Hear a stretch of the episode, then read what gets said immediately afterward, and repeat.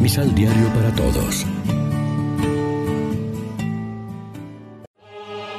Proclamación del Santo Evangelio de nuestro Señor Jesucristo, según San Juan.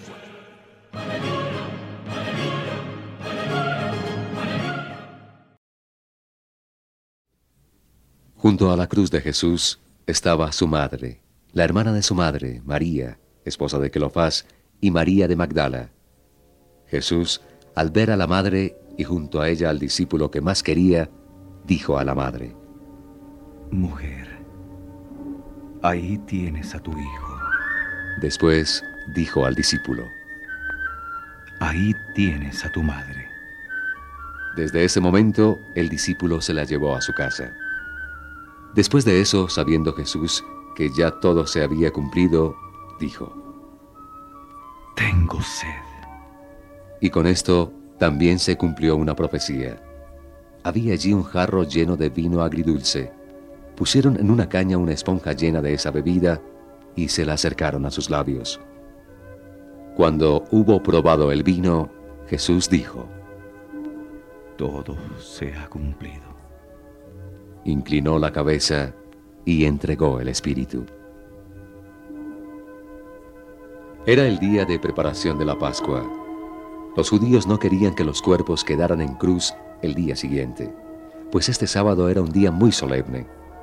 Por eso pidieron a Pilato que hiciera quebrar las piernas a los que estaban crucificados, para después retirarlos. Vinieron pues los soldados y les quebraron las piernas al primero y al otro de los que habían sido crucificados con Jesús. Al llegar a Jesús, vieron que ya estaba muerto, así que no le quebraron las piernas, sino que uno de los soldados le abrió el costado de una lanzada, y al instante salió sangre y agua. Lección Divina Amigos, ¿qué tal? Hoy es lunes 29 de mayo. La iglesia se viste de blanco para celebrar la memoria de la bienaventurada Virgen María, Madre de la Iglesia. Y como siempre nos alimentamos con el pan de la palabra que nos ofrece la liturgia. Las palabras de la Virgen son palabras de madre, y lo son todas después de aquellas al principio de disponibilidad a la voluntad de Dios y de alabanza a Dios en el Magnificat Todas las palabras de la Virgen son palabras de madre.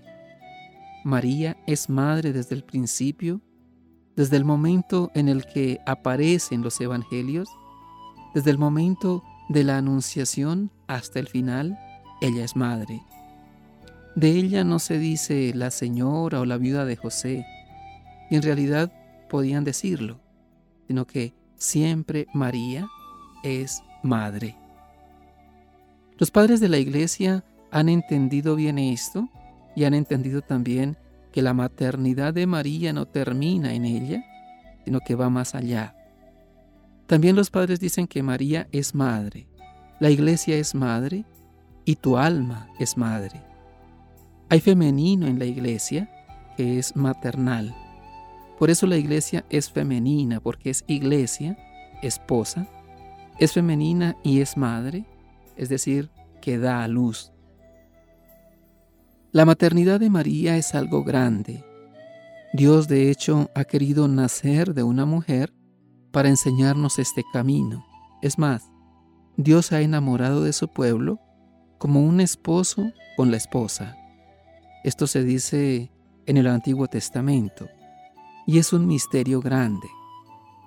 Dejemos que el Espíritu Santo nos fecunde a nosotros y a la iglesia, para convertirnos también nosotros en madres de los otros, con actitud de ternura, de mansedumbre, de humildad, seguros de que este es el camino de María. Reflexionemos. ¿Por qué María es madre de la iglesia? ¿Qué implicaciones tiene esto en la vida de nuestras comunidades? ¿Qué actitudes concretas debería tener la Iglesia con respecto a María como madre? Oremos juntos.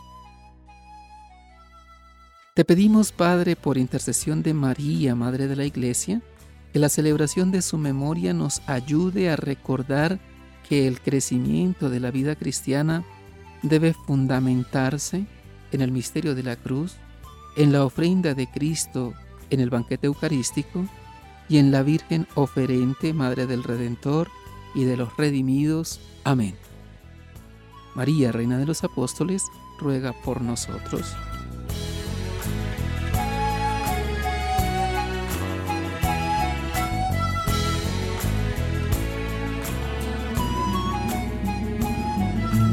Complementa los ocho pasos de la Alexio Divina adquiriendo el emisal Pan de la Palabra en Librería San Pablo o distribuidores.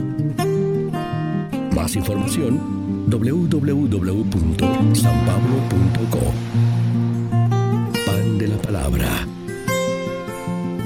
Vive la reflexión.